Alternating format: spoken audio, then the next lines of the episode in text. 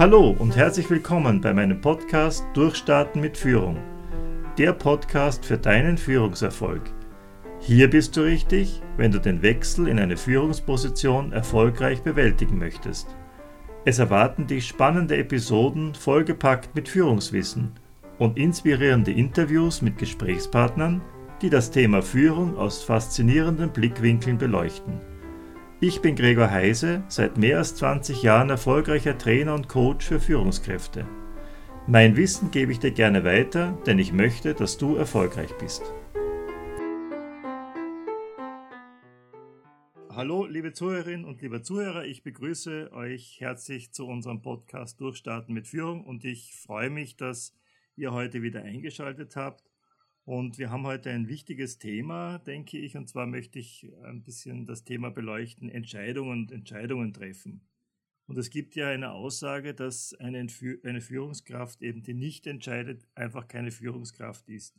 Vielleicht kennt ihr selber Vorgesetzte, äh, die einfach nicht entscheiden oder Entscheidungen auf die lange Bank schieben. Das äh, kann recht äh, mühsam sein. Ähm, und ich denke mir, jeder Mensch, der Entscheidungen treffen möchte, der möchte auch gute Entscheidungen treffen. Ich denke mal ganz simpel, wenn ich in ein Restaurant gehe mit einer großen Auswahl an Speisen, vielleicht mit durchnummeriert, ist für mich die Entscheidungsfindung manchmal etwas schwierig, gerade wenn die Auswahl halt sehr groß ist. Und das kann ein ganz schöner Prozess sein, bis man da so durch ist und dann eine Entscheidung getroffen hat. Und dann zeigt sich ja erst am Ende, also wenn man dann die Speise am Teller hat, ob die Entscheidung eine gute gewesen ist oder ob nicht die von meiner Frau vielleicht die bessere gewesen wäre. Das ist jetzt ein sehr simples Beispiel. Es gibt natürlich viel komplexere Entscheidungssituationen, gerade in der Wirtschaft. Ja, soll ich den Mitarbeiter einstellen? Soll ich Zeit und Geld in ein bestimmtes Projekt stecken? Macht es Sinn, die Produktionslinien zu verändern? Der Arbeitsalltag stellt einen vor Entscheidungsprobleme. In Selbststeuerungs- oder Selbstmanagement-Seminaren höre ich immer sehr oft, wie kann ich richtige Prioritäten setzen, welche Tätigkeiten mache ich zuerst, was mache ich nachher. Also das sind ja alles Entscheidungsthemen. Ja? Und diese Fragen sind nicht, nicht so einfach zu beantworten, ja? weil eine Entscheidung für etwas schließt ja auch gleichzeitig das alles andere wieder aus. Ja? Und ähm, weil eben auf diesem Gebiet viel Psychologie im Spiel ist, habe ich mir gedacht, ich lade einen Wissenschaftler ein, der sich mit diesem Thema besonders gut auskennt und der sich eigentlich, so wie ich es verstanden habe, nur mit diesen Entscheidungsproblematiken beschäftigt. Und zwar nämlich, wie Individuen und Organisationen Entscheidungen treffen. Und da darf ich sehr herzlich begrüßen den Herrn Dr. Florian Artinger, den, ja, hallo zusammen. zugeschaltet ist. Ja. Und können Sie sich vielleicht ein bisschen vorstellen und mal so Ihr Forschungsgebiet umreißen und wie man auch dazu kommt, sich also mit diesem Thema Entscheidungen vorwiegend zu beschäftigen? Na klar. Äh, ich bin Wissenschaftler am Max-Planck-Institut für Bildungsforschung in Berlin, ähm, habe dort 2012 auch promoviert, mhm. äh, war zwischenzeitlich in, in, England und in den USA in verschiedenen Forschungseinrichtungen, zum Beispiel in Oxford äh, und in Chicago. Ähm, und ähm, genau, ich bin gleichzeitig ähm, geschäftsführender Gesellschafter von Simply Rational. Das ist eine Ausgründung aus dem Max-Planck-Institut, wo wir aktiv äh, Managern, aber auch äh, Medizinern oder ähm, Mitarbeitern im öffentlichen Dienst quasi helfen, äh, wie sie bessere Entscheidungen treffen können als solches. Genau, das sind so eigentlich meine, meine beiden Kerntätigkeiten ähm, äh, momentan. Und ähm, ich beschäftige mich vor allen Dingen mit Entscheidungen unter Unsicherheit. Das heißt, äh, in einem Kontext, wo ich ähm, ähm, schwer vorhersehen kann, was eben morgen sein wird, wo ich potenziell nur so begrenzte Informationen habe, äh, in einem dynamischen Kontext unterwegs bin, zum Beispiel in einem Markt, wie kann ich da gute Entscheidungen treffen als solches. Das ist so der, der Schwerpunkt, den ich, den ich in meiner Forschung ähm, und auch in der Beratung gesetzt habe. Genau. Okay, und die, die Unsicherheit, weil Sie das gerade angesprochen haben, die nimmt ja in der Führung immer mehr zu. Also ich denke, wir leben ja in einem sehr dynamischen Umfeld mit sehr hohen, ja, also Faktoren, die man sehr schwer prognostizieren kann. Haben Sie das auch diesen Eindruck, dass das schwieriger geworden ist, die richtigen ähm, Entscheidungen ähm, zu finden? Genau. Also was ja lustig ist, weil wir, haben ja, wir leben ja mittlerweile in einem Zeitalter von Big Data. Ähm, ja. Das heißt, über unterschiedlichste ähm, Quellen können wir ja ganz, ganz viel äh, Daten sammeln. Das würde ja eigentlich dann wiederum bedeuten, dass wir weniger Unsicherheit haben, weil wir eben diese vielen, vielen Daten haben, auf die wir uns vorher also verlassen können. Was ganz, ganz lustig ist, in meiner eigenen Forschung ähm, untersuchen wir eben auch gerade, wann Manager sich vielleicht besser auf die, äh, die Nerds, die Data Analysts, die, die Quants quasi besser verlassen, beziehungsweise wann sie sich besser auch auf ihre eigene Erfahrung, Erfahrungswissen oder Intuition verlassen als solches. Es zeigt sich, dass es eigentlich relativ häufig der Fall ist, äh, lustigerweise, dass die eigene Erfahrungswissen, Intuition besser ist. Und ähm, zum Beispiel, wir ähm, haben untersucht, ähm, 19, also Anfang 1910 ähm, haben ähm, ähm, Manager im, äh, im Marketingbereich, die für einen großen Kataloghersteller arbeiten, eine ganz einfache Entscheidungsregel äh, etabliert, wie sie Kunden bewerten, ähm, ob die in Zukunft aktiv oder passiv sein sind.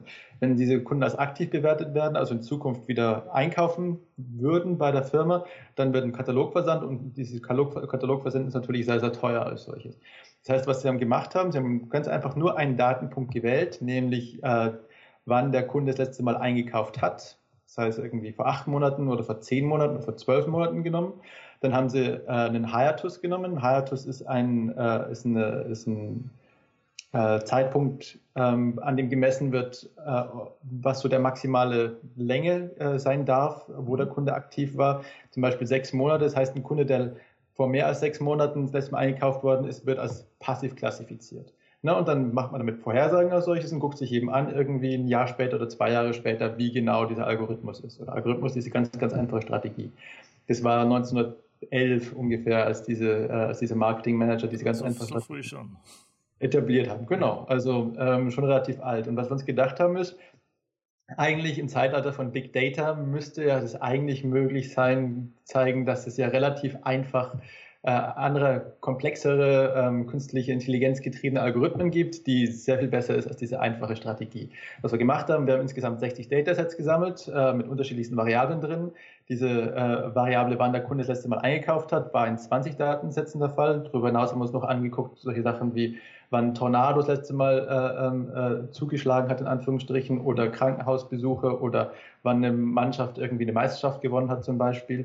Äh, und haben geguckt, wie gut diese einfache Strategie, also sechs Monate zum Beispiel ist der Hiatus und dann gucke ich mir den einzelnen Kunden an, wie akkurat das ist. Äh, und es zeigt sich, dass diese einfache Strategie mindestens genauso akkurat ist wie moderne Machine Learning Algorithmen. Da haben wir uns zum Beispiel solche Sachen angeguckt wie Random Forests. Äh, das ist so State of the Art 2012, 13, 14 einer der populärsten ähm, Algorithmen ähm, und auch logistische Regression und andere Sachen als solches.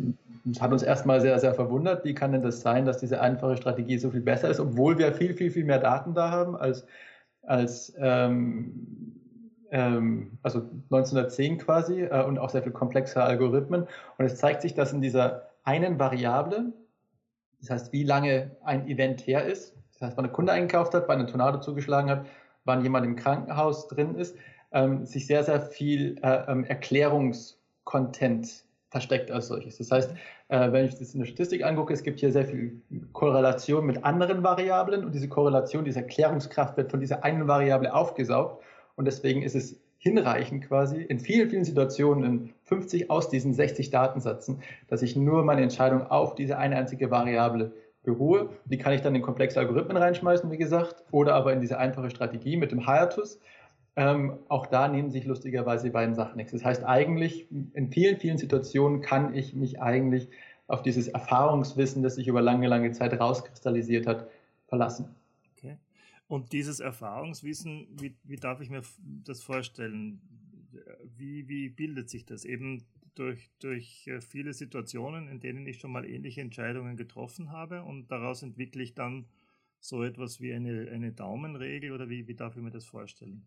Genau, richtig. Also letztendlich, äh, dass es Möglichkeit zum Lernen gibt. Das heißt, ich kriege Feedback, ähm, wie erfolgreich eben eine gewisse Strategie ist. Und es ist so ein bisschen äh, ein Versuch- und Irrtumsprozess eigentlich. Äh, ähm, und klar, wenn ich äh, ähm, Experte bin, habe ich irgendwann mal einen relativ intuitiven Zugang auch zu dem Thema. Also ich möchte Ihnen da ganz gerne noch ein anderes Beispiel bringen, mhm. auch aus dem Bereich, wo eigentlich Big Data ähm, historisch gesehen äh, verfügbar ist, nämlich der Finanzmarkt. Also die ja schon immer eigentlich mit ganz vielen Daten jonglieren. Ähm, Und 1952 hat Harry Markowitz äh, eine Theorie aufgestellt, nämlich die äh, Mean Variance Theorie, die mir ähm, sagt, wie ich mein Geld optimal auf unterschiedliche Anlagemöglichkeiten verteilen kann. Das heißt, ich habe, keine Ahnung, zehn Aktien, die habe ich mir rausgesucht und die möchte ich investieren. Ich habe 100.000 Euro. Diese Theorie von Markowitz sagt mir, ähm, wie ich denn investieren soll. Keine Ahnung, ich investiere 50.000 Euro in Aktie 1 äh, und 25.000 Euro in Aktie 2 etc. als solches. Ähm, Markowitz hat dafür den Nobelpreis gekriegt 19, hm, in den 80ern.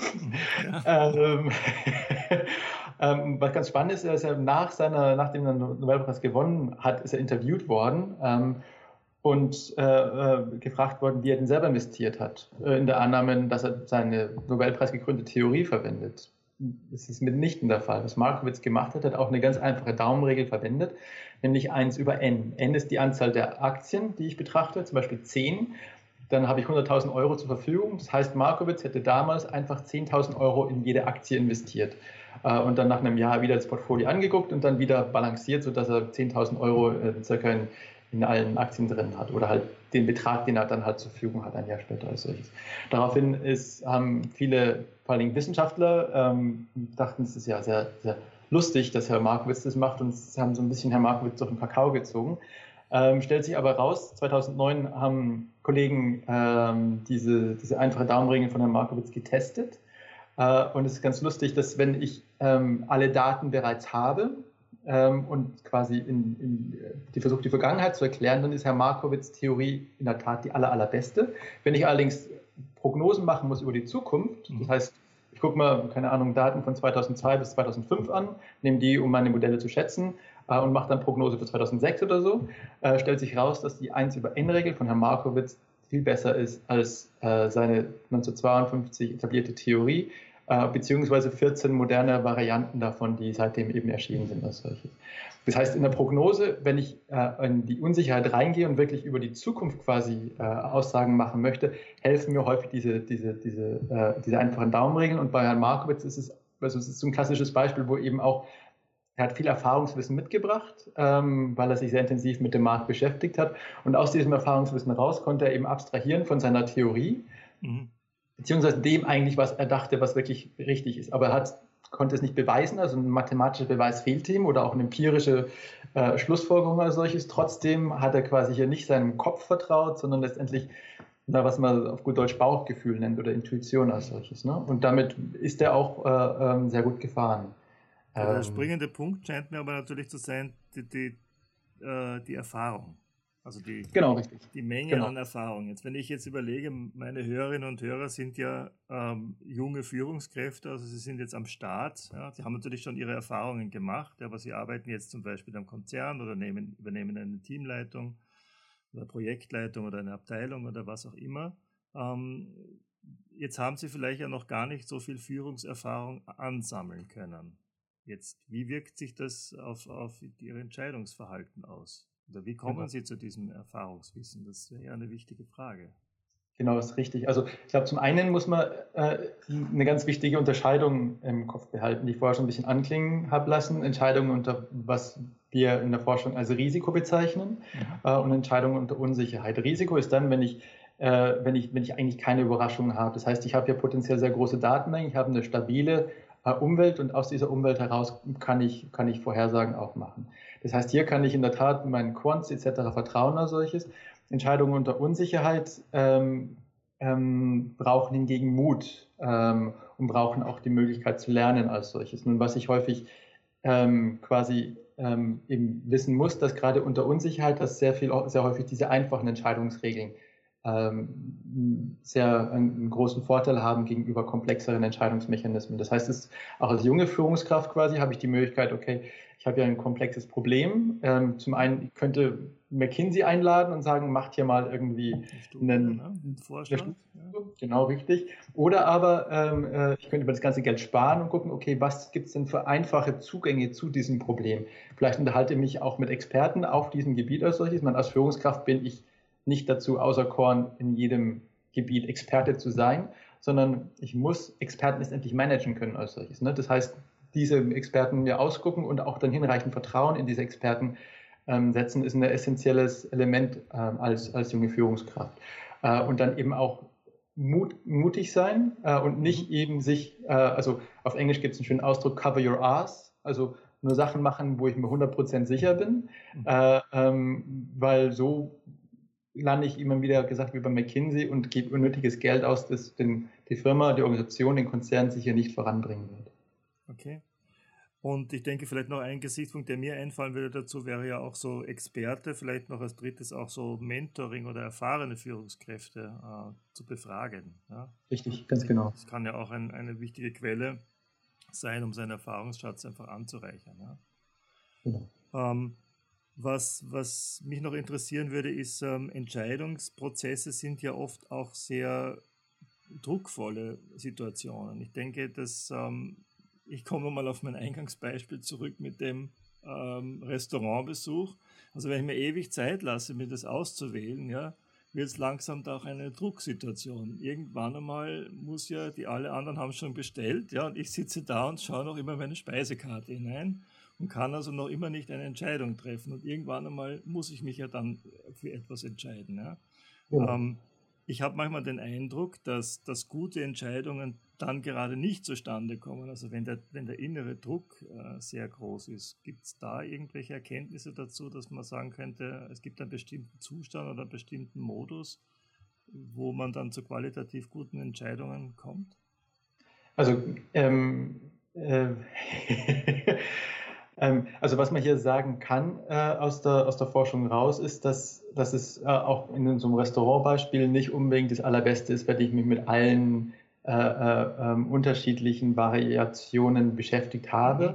Ähm, was hier sehr häufig helfen kann, ist, dass ich wirklich ähm, nur so lange mir die Karte angucke, bis ich äh, ein, ein, ein Menü oder eine äh, ein, eine Speise identifiziert habe, die ich wirklich gut finde als solches. Ähm, und damit der auch wirklich als solches geht. Dieses, ähm, also zeigt sich auch oft bei Kaufverhalten, dass das Leute machen. Und wenn man dann die Qualität da misst quasi, wenn die Leute nur äh, sich auf diese erste, erste Variante quasi verlassen haben, zeigt sich, dass das häufig eigentlich eine sehr gute, sehr gute Option ist. Wir müssen halt vorher klar wissen, ja, das Aufnehmen von mehr Information macht es dann nicht besser, um das jetzt mal ein bisschen hochzuheben, also vom genau. Restaurant wegzukommen. Also wenn ich je mehr Informationen ich aufnehme, führt oft eher zu einer Entscheidungslähmung, kann man das auch Richtig. so sagen, ja? Also zu einer Schwächung der Entscheidungskraft. Ganz genau. Da ist ja auch viel psychisches äh, Mechanismen im Hintergrund, die, die wirksam sind, halt, dass, dass Entscheidungen, je größer die Optionen sind, desto schwieriger wird es dann tatsächlich dann die richtige rauszufinden. Ja?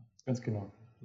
Das hieß also, Sie würden sagen, es gibt so eine, eine Ahnung oder einen ersten, eine erste Idee davon und sagen, ja, das könnte für mich passen, dass ich dann auch intuitiv dem vertraue.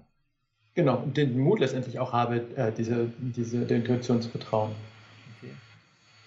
Ich, ich tue mir immer ein bisschen schwer mit dem Begriff Intuition, wenn ich mich jetzt auf, den, auf die Seite stelle von, von sehr knallharten Wirtschaftsleuten und, und die sagen, also ähm, man soll dem Bauchgefühl vertrauen, der Intuition. Ist es, glauben Sie, dass es so ist, dass sich jemand äh, hinstellen würde in einem höheren, weiß ich jetzt nicht bei VW, da sage ich, ich entscheide mein intuitiv? Äh, also Studien zeigen in der Tat, dass äh, Intuition auch gerade äh, in dem höheren Management sehr wichtig ist. Also vielfach wird es dann kombiniert mit äh, äh, ähm, der Verfügbarkeit von Daten letztendlich. Äh, aber das, also es gibt eine Studie vom Economist zum Beispiel, ähm, die also einige hundert Führungskräfte befragt haben.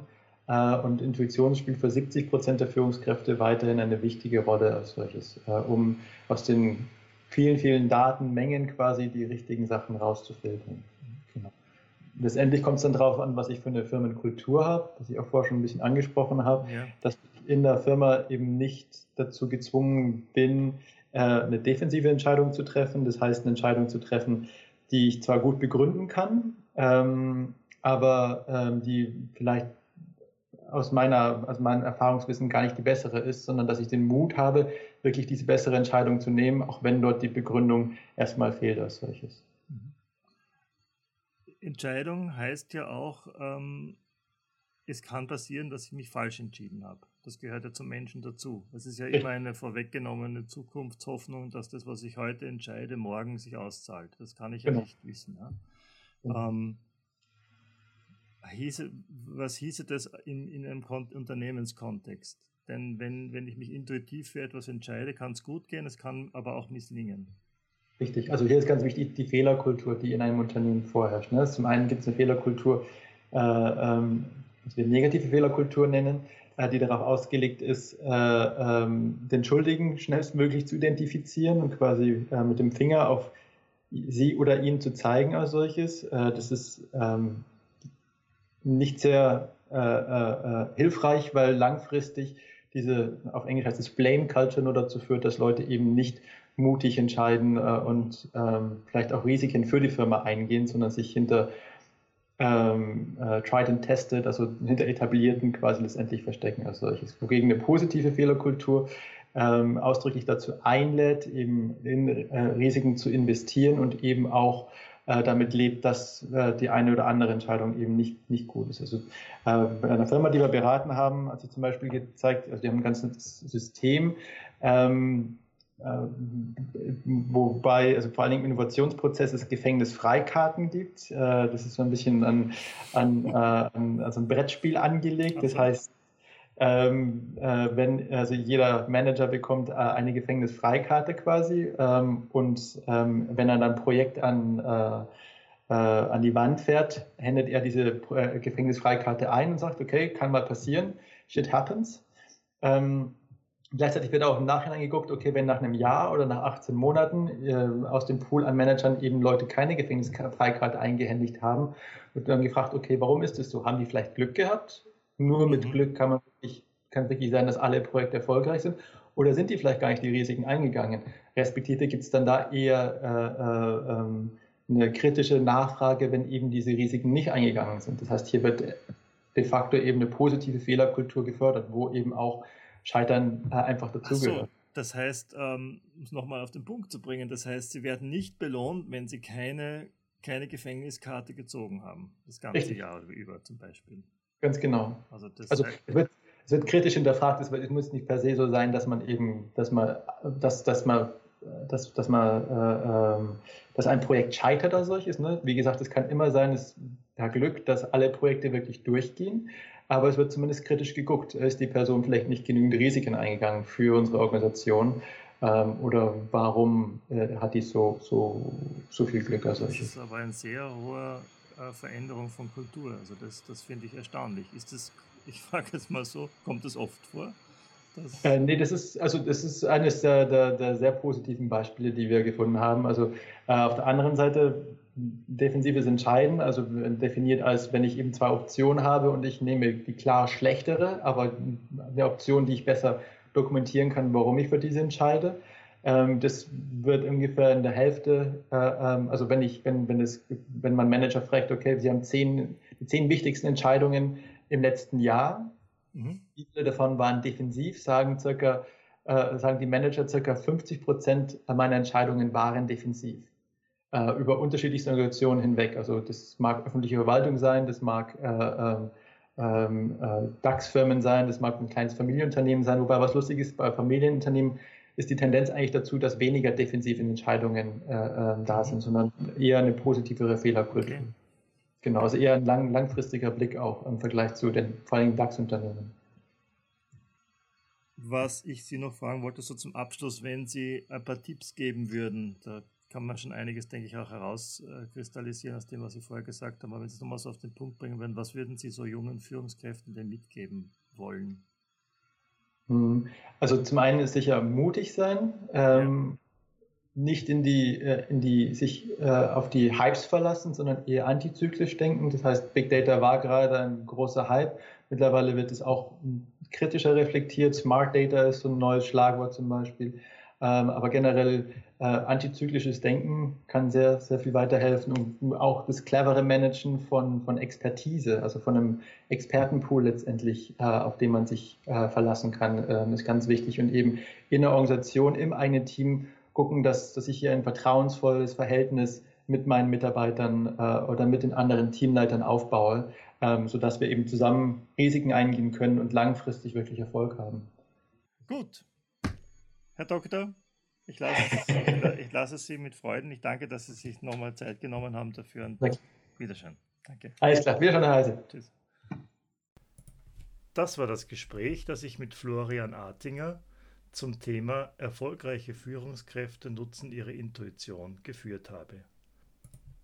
Die Shownotes zu dieser Episode findest du wie immer unter www.heisetraining.at slash podcast slash Folge 23. In den Shownotes findest du auch einige Links zu weiterführender Literatur. Ich danke dir, dass du bis hierher zugehört hast und freue mich, wenn du beim nächsten Mal wieder dabei bist. Dein Gregor.